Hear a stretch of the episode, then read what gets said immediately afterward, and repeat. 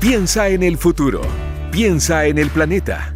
Piensa circular para hablar de sustentabilidad y economía circular y hacer las cosas de la mejor forma. Piensa circular en cooperativa con Osvaldo Lizama y Daniel Fajardo.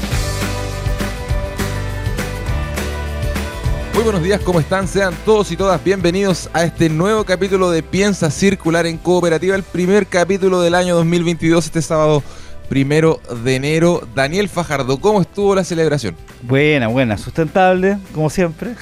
Pero tranquila, tranquila. La verdad es que este fue un año de una celebración bastante tranquila a diferencia de otros. ¿Y tú? Muy bien, estuvo bastante tranquila, familiar, pero lo más interesante, Daniel, es lo que viene, el 2022, lleno de metas, lleno de cosas interesantes, eh, cosas pasando en el arte, cosas pasando en la, política, cosas pasando a, muchos eh, niveles y por supuesto también en la sustentabilidad, que es lo que nos llama en este programa Piensa Circular en Cooperativa. Piensa Circular en Cooperativa es una presentación de Sodimac. Cuidemos la casa de todos. Hoy empieza a circular, vamos a hablar sobre un diálogo nacional entre el sector privado, sociedad civil, academia y ciencia para evitar residuos marinos en el futuro. Además, hablaremos sobre un proyecto que impulsa la Universidad de la Frontera para identificar la huella de carbono industrial en la Araucanía. Y para terminar, en el consejo de la semana, uno para los huerteros, ¿qué plantar en enero? Acá, nada se pierde. Piensa circular en cooperativa generar un impacto positivo en nuestra casa, barrio, ciudad y planeta es tarea de todos. Por eso en Sodimac te invitan a que juntos cuidemos la casa de todos. Encuentra más de 4.000 productos y servicios sustentables comprometidos con el medio ambiente y comunidad. Sodimac, cuidemos la casa de todos. Y vamos a hablar ahora sobre la industria del reciclaje en regiones. En la Araucanía, específicamente, una empresa se dedica a la gestión y valorización de residuos plásticos, vidrios y latas. De 2013 ha logrado ir avanzando en la gestión de residuos. Durante el último año, por ejemplo, logró reciclar 290.000 toneladas de plástico PET y 1.800 toneladas de vidrio. Estamos en línea justamente con su director ejecutivo, José Manuel Moreno. Bienvenido, José Manuel, ¿cómo estás? Hola, Osvaldo, Daniel. ¿Todo bien por acá? Hola, José Manuel. Feliz año nuevo. Eso, feliz, año, nuevo. Oye, José Manuel, a ver, partamos un poquito eh, hablando de Morcas, que es la empresa eh, que tú lideras. ¿Cómo nace este emprendimiento? Eh, ¿Cuándo? Cómo, ¿Cómo se fue gestando? Mira, el, nacimiento de Morcas tiene una, anécdota que es un poco chistosa, la verdad. En el año 2012 estaba mi hermano Roberto em, en su balcón buscando alguna idea de negocio y todo el tema. Se estaba tomando una cerveza porque hacía harto calor ese día.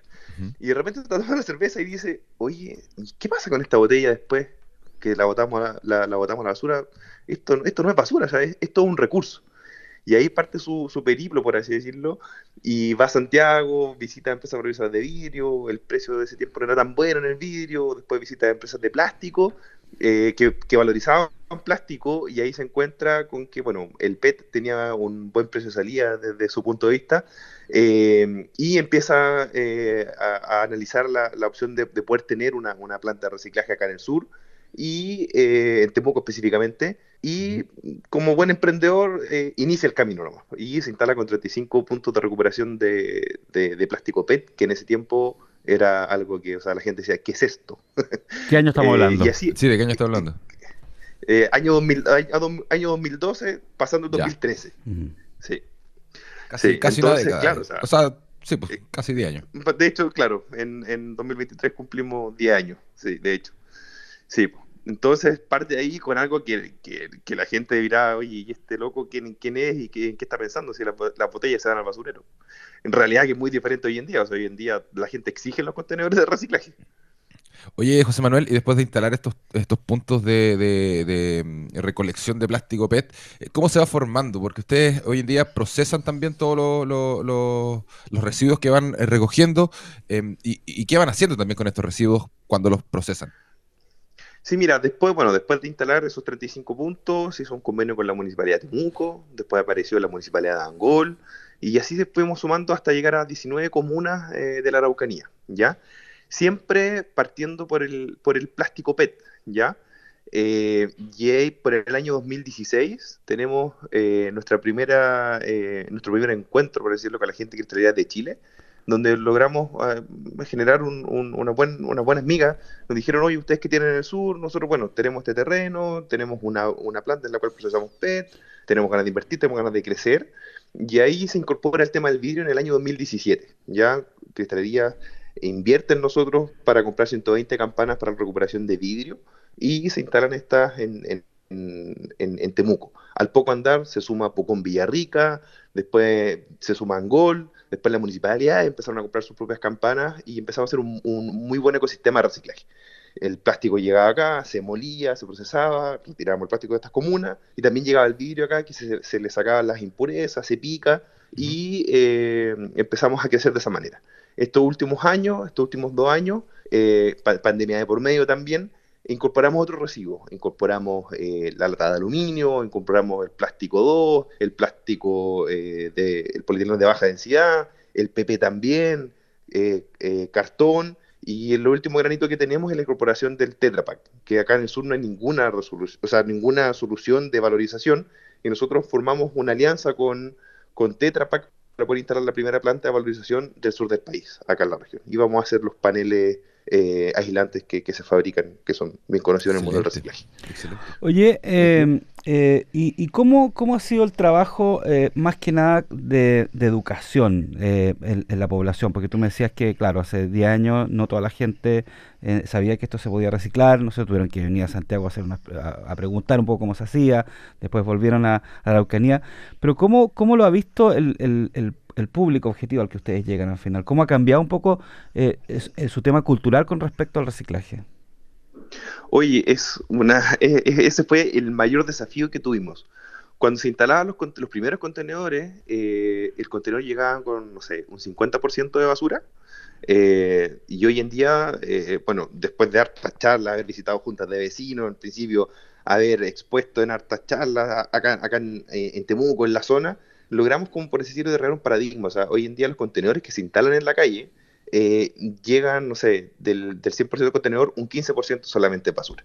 Y algo que ha ido mejorando con el tiempo, pero es un proceso muy, muy, muy largo, la verdad.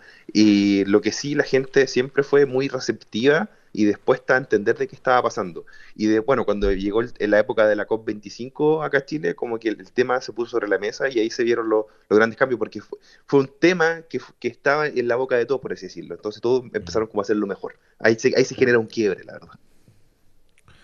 José Manuel, eh, bueno, ustedes eh, son un ejemplo de un sistema de reciclaje eh, en este país hacen falta contar casos, historias que no sean de Santiago, que sean de regiones, que sean eh, nacidas en regiones, desarrolladas con éxito en regiones también. Y ustedes son un buen, un buen ejemplo de eso. Y quería preguntarte qué importancia tiene eh, lo social en el proyecto que han desarrollado ustedes, porque hablabas de hacer charlas con los vecinos, eh, hablabas de que las municipalidades se acercaron a ustedes para generar esta red de recolección de residuos.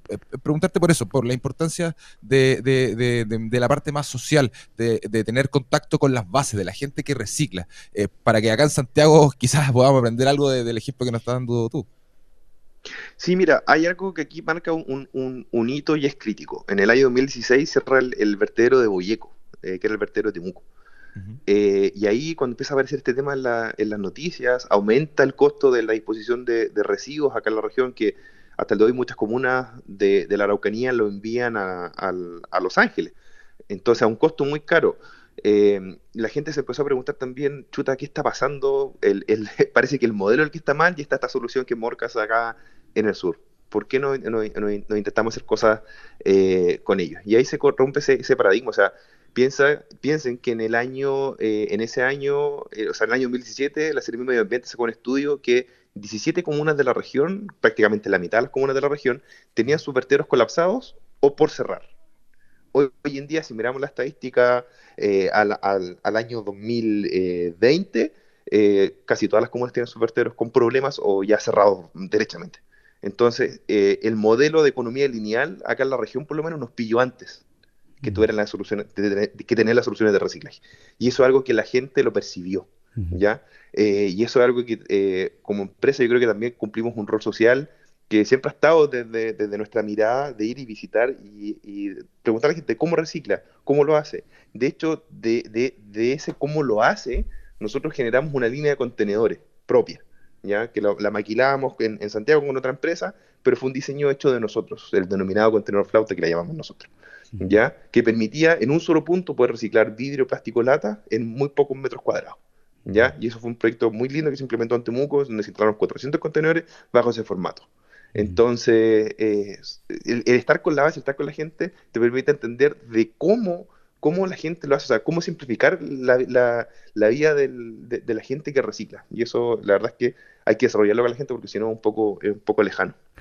Y, hay muchas diferencias cuando tú quieres armar este tipo de, de, negocio, de reciclaje, un negocio circular. Eh, armarlo, hay muchas diferencias con respecto a armarlo en regiones con Santiago, por ejemplo, eh, hay muchas deudas todavía que faltan, cosas, no sé, eh, especialistas, regulaciones, infraestructura, o, no hay mucha diferencia. Hay mucha, mucha diferencia. Y de hecho yo creo que nosotros tenemos dos grandes apoyos, y hemos tenido dos grandes apoyos estos, estos últimos años, o sea, desde el año 2016. Uno es Cristalerías de Chile porque ellos, o sea, invirtieron, o sea, si es que Cristalerías no invierte en los contenedores que nosotros operamos hoy en día en la región, o, para empezar ese, ese como, esa como eh, empujón inicial, no hubiésemos podido hacerlo porque, o sea, era una inversión de 70 millones que nosotros no teníamos. Eh, y había que entrar a la campana y máxima, nosotros lo que, lo que sí éramos capos en hacer, y somos capos, es, es enviar los residuos a Santiago, porque allá se valoriza el vidrio. ¿Ya? ese es un gran apoyo. Eh, y ese costo de inversión ya es más difícil porque aparte tienes que enviar el vidrio de Santiago. Nosotros somos buenos en eso y necesitamos apoyo y llegó. Y el otro gran apoyo, que es lo que les comentaba, que es la planta de Tetra Pak, para poder instalar la Tetra Pak invirtió en las máquinas para poder hacer la plancha. Nosotros pusimos eh, el terreno, el galpón, la línea de recuperación, pero sin ese apoyo, que eran, eh, la máquina costaba como alrededor de 80 mil dólares, sin ese apoyo tampoco lo hemos podido lograr. Porque también, o sea, eh, eh, los costos de, mandar el, material a Santiago es caro y los costos de operar y de recolectar en, la región también es caro. Entonces necesitas esos apoyos, ¿ya? Eh, y también, bueno, ahora hace, en, el, año 2021 también nos asociamos a ANIR, donde también toda la parte del, del, del know-how del reciclaje y de cosas que nos faltaban las pudimos encontrar ahí también. Entonces, eh, sí, o sea, es difícil reciclar en regiones, pero también existen estas asociaciones y existen estos apoyos que también hemos podido demostrar que se puede confiar en nosotros y poder traer esos recursos a regiones para poder eh, funcionar. José Manuel, estamos partiendo un año eh, y obviamente me imagino que ahí eh, tienen ustedes en Morcas distintos desafíos, distintos objetivos planteados. Cuéntanos un poco cuáles son estos desafíos. ¿Quieren expandirse? ¿Quieren empezar a tratar otro tipo de residuos? Cuéntanos un poco eso. Sí, el, el plan para, para, para, este año es, bueno, en el, la estadística que dijiste al principio era la estadística del 2020. De 2021 cerramos con 2000, superamos las 2.500 toneladas de vidrio recuperado y superamos las 300 eh, toneladas de, de, plástico PET recuperado. Eh, para, para este año llegamos, queremos llegar a 150, agregar 150 toneladas más de Tetra Pak, ya con la planta funcionando, recuperadas, y pasar de las 2.500 que recuperamos eh, de vidrio, llegar a las casi, ojalá, ojalá, ojalá, a las 4.000. Eh, estamos haciendo proyectos para eso también, para poder lograr esa meta. Viene el proyecto que es súper importante acá, que es la implementación de los puntos limpios de la CRM Medio Ambiente, que se van a instalar en 11 comunas. Es como un proyecto como el de Santiago Recicla, pero en la región. Son 11 comunes que van a tener estos puntos limpios. Y la idea también nosotros es apoyar ahí recuperando el Tetra Pak, recuperando más vidrio, porque vienen muy bien implementados con bateas para la recuperación de ese material que es complejo, eh, y eh, todo el mix de productos que, que, se abre, o sea, la lata de chatarra, la lata de aluminio, eh, los plásticos que también les mencionaba, al principio del programa, y, otro tipo de residuos también que a veces son complejos de reciclar. Lo que nosotros siempre decimos, o sea, nosotros estamos para ayudar y para dar soluciones a esos residuos complejos, y eso es lo que estamos buscando también ahora. José Manuel, ¿cómo van a conversar ustedes con la ley de reciclaje, la ley REP? Eh, eh, ¿Cómo conversa el modelo de ustedes con ellos? ¿Van a ser parte mejor de algún sistema de gestión? ¿Cómo lo, cómo lo ves tú eso? Nosotros, siendo bien sinceros y bien, bien, bien derechos, nosotros todas las operaciones eh, o todos los procesos que estamos instalando, los instalamos en post de la red. Nuestro modelo de negocio siempre fue llegar o ser un actor relevante en el sur para, la, para la ley de reciclaje porque sabemos que el reciclaje en regiones es complicado y hay que montar toda una maquinaria para poder lograrlo. Y por ejemplo, casos como la planta de Tetra Pak es poder dar una solución a la, red, eh, porque la red viene con eh, recolección, pretratamiento y valorización. Generar la valorización acá, o sea, ¿por qué no podemos generar la valorización en regiones? Yo creo que ahí hay un desafío que nosotros tomamos y que queremos seguir desarrollando, que es, generar esta valorización acá. Porque al final va a salir más caro si siguen mandando el material a Santiago. Entonces, nosotros lo que queremos es tratar de generar soluciones de valorización acá que conversen con la red para apoyar y que obviamente el costo de tratar cada tipo de residuos sea lo más barato posible. El director ejecutivo de Morcas, José Manuel Moreno, aquí en eh, Piensa Circular en Cooperativa. José Manuel, te queremos agradecer tu tiempo, desear todo el éxito para este año em, y eh, también eh, invitar a que la gente conozca el trabajo que hacen ustedes ahí en Morcas, que está bastante, bastante interesante. un abrazo, que estén muy bien. Chao, gracias. Muchas gracias. Chao, chao. Chao. Chao. Para discutir los temas que hacen girar al planeta, piensa circular. Vamos a hablar ahora sobre cómo se gesta un tratado internacional que buscará reducir los residuos plásticos que llegan al océano. La discusión de este acuerdo tendrá como sede a nuestro país. Todos los detalles están en la siguiente nota del periodista Mariano Reyes. Un tercio de los plásticos producidos es desechado en el medio ambiente y además más de 150 millones de toneladas métricas ya se han acumulado en el océano desde los últimos 50 años. Ese es parte del panorama en el que se gesta un nuevo tratado internacional de residuos marinos plásticos de la ONU. Se trata de un diálogo entre el sector privado, representantes de la sociedad civil, la academia y la ciencia organizado por Plastic Ocean Chile. El encuentro está programado para el 13 de enero próximo y tendrá como misión reflexionar, debatir acerca de un futuro tratado internacional de residuos marinos plásticos. Este tratado entrega un marco para construir mecanismos institucionales y capacidades significativas para mejorar la coordinación internacional y también la cooperación para resolver esta crisis. Más de 10 millones de toneladas métricas de plástico entran al océano cada año. Es por eso que se vuelve urgente cambiar nuestra relación con el material, también cambiar cambiar su forma de uso y así darle mayor protección al medio ambiente.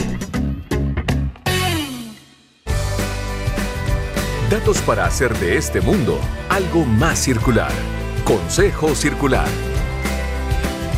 Estamos llegando ya al final del primer capítulo de Piensa Circular de este 2022 y em, antes de que Daniel Fajardo nos ilumine con el, eh, Consejo Circular de esta semana, em, quiero recordarles que junten las botellas de vidrio eh, y vayan a botarlas a, estos eh, contenedores de vidrio. Eh, sé que se generan muchas botellas en esta época, sobre todo después de la celebración de, anoche. Así que al menos eso es lo, lo, mínimo que se puede hacer, ¿o no, Daniel? Sí, y sabéis que hay otra cosa que igual también a veces complica harto la tierra, la gente no se da cuenta, aparte de las botellas y todo esto, que es todo este confeti que se tira de repente, ¿no es cierto? y, y a veces uno mucha gente se puede dar cuenta que en el patio hay pedacitos de confeti que pasan meses ahí ¿ah? y, se van apareciendo. Y eso en realidad también es súper contaminante porque no son microplásticos, pero, pero sí son eh, plásticos a veces o materiales de aluminio u otros que al final eh, degradan la tierra también. Entonces, traten de darse un tiempito, aparte de ordenar y lavar la losa de, la, fiesta, digamos, de ir al jardín los que tengan jardín o, y tratar de limpiar todo ese desperdicio que queda. Es súper importante. Sí, sí, pues es que se usó, hay que tratar de, limpiar, ojalá no hayan, no hayan, no hayan usado. Eh, pero si eh, finalmente terminaron usando por cosas de tradición, qué sé yo, eh, darse el tiempo, darse, darse la, hacer la pega de, de, limpiar ahí un poco el patio o la tierra del jardín. Y hablando de jardín, Daniel, el consejo de hoy tiene que ver precisamente con esto, con los huertos. Así es, como otras veces hemos hecho algunos consejos para los huerteros, bueno, se dan cuenta que hay, mucho calor estos días, ¿no es cierto? Pero antes de, decirte qué, plantar, eh, yo creo que hay, una, hay, un, hay un tipo de, de hortaliza que en este momento empieza a surgir bastante fuerte, especialmente los primeros días de enero, que son los tomates. A los que son huerteros, los tomates ya se empiezan a agrandar, empiezan a pintarse, e incluso algunos se pueden sacar tomates cherry, tomates normales. Lo importante es que en esta época de, crecimiento, que le queda poco ya para crecer, hay que ponerle tutores, ¿no es cierto? Ir sacando los que saben más de huerta, los, estos chupones que se llaman, que son estas estas unas ramitas que salen entre el tallo principal y el secundario y le pierden hacen que pierda energía la planta. Entonces, los tomates están en su pleno esplendor, Osvaldo, y los zapallos, para los que mataron zapallos, eh, en, en, la primavera, inicio de la primavera, también ya pueden disfrutar del zapallo italiano, el otro zapallo grande, etcétera, etcétera. ¿Ah? Ahora, eh, el otro día alguien me preguntaba ya, pero todos los meses eh, se, puede, se puede sembrar algo, ¿no es cierto? Pero ¿se podrá sembrar algo en enero con este calor y todo? Sí, siempre se puede sembrar. Recuerden que la gracia del huerto, para los que les gusta este tema, es que pueden ir sembrando diferentes cosas durante el año y teniendo sus productos en diferentes momentos del año, independientemente de hay calor o frío. O sea, la mejor época siempre es al inicio de la primavera, la primavera pero también en esta época, en enero, se pueden plantar algunas cosas. ¿Qué plantar en enero? Y, eh, por ejemplo, lechugas. Todavía se pueden plantar lechugas, la verdad es que se pueden plantar todo el año, ¿no es cierto? Pero las lechugas se pueden plantar en enero sin ningún problema. Eh, zanahorias también, se mueran un poquito más, las zanahorias son bien, eh, son bien delicadas, ¿no es cierto? Y a veces crecen de, de, formas bastante extrañas, pero también las zanahorias o ojalá en lugares profundos, ¿ya? Las lechugas no tanto, no necesitan tanta profundidad su raíz. Rabanitos también se pueden eh, plantar ahora. La selga, que la selga es lo más aperrado que hay en el huerto. Se me cuenta que salen así como, como, como maleza y son súper eh, grandes a veces. Y para los que les gustan los puerros también, ¿ya? Yo lo único que recomiendo es que ojalá traten de plantar cada una de estas cosas cada dos semanas, o sea, ahora, de dos semanas eh, la zanahoria, dos semanas los rabanitos, cosas que puedan tener después también en diferentes eh, eh, meses. Esta, esto ya van a poder disfrutar de esto durante el otoño. Y recomiendo que si las tienen en macetero o cosas así, traten de ponerlas más a la sombra o semisombra, que les llegue una cuatro, unas cuatro horas de luz solar porque el calor es muy fuerte, estar regándolo siempre, ¿ya? Entonces, lechuga, zanahoria, rabanito, acelgas, puerro, eh, son las cosas ideales para seguir plantando en enero y poder disfrutar ya en otoño de, esta, de estos productos. ¿ah? Buenos consejos de Daniel Fajardo para todos los que tienen una huerta en la casa, en su departamento y que les gusta eh, conocer más detalles de que pueden plantar en, qué época del año. Aquí está este consejo circular. Con esto ya hemos llegado al final de este episodio de Piensa Circular en Cooperativa. Agradecemos por supuesto su sintonía, especialmente en este sábado 1 eh, de enero. Y no olviden que nos pueden escuchar eh, o volver a escuchar nuevamente en eh, nuestro canal de Spotify en cooperativa.cl y encontrar más contenido relacionado en piensacircular.com. Agradecemos también a Mario Díaz que estuvo en el sonido de este programa y a Luis Devia en la puesta al aire y a Mariano Reyes en la producción. Em, Daniel, que sea un muy buen año. Muy buen año. Se cumplan todas tus metas personales, profesionales y ojalá que con Piensa Circular sigamos creciendo. Así es, y seguimos con Piensa Circular durante el verano y eso es importante. Sí, pues vamos a estar aquí durante todos los sábados acompañándolos a ustedes e informándoles acerca de las últimas novedades en materia de sustentabilidad. Que tengan una muy buena primera semana de 2022 y un mejor fin de semana. Que esté muy bien. Chao. Chao. Fueron los temas de sustentabilidad y economía circular que hacen girar el planeta. Piensa circular. Fue una presentación de Sodimac. Cuidemos la casa de todos.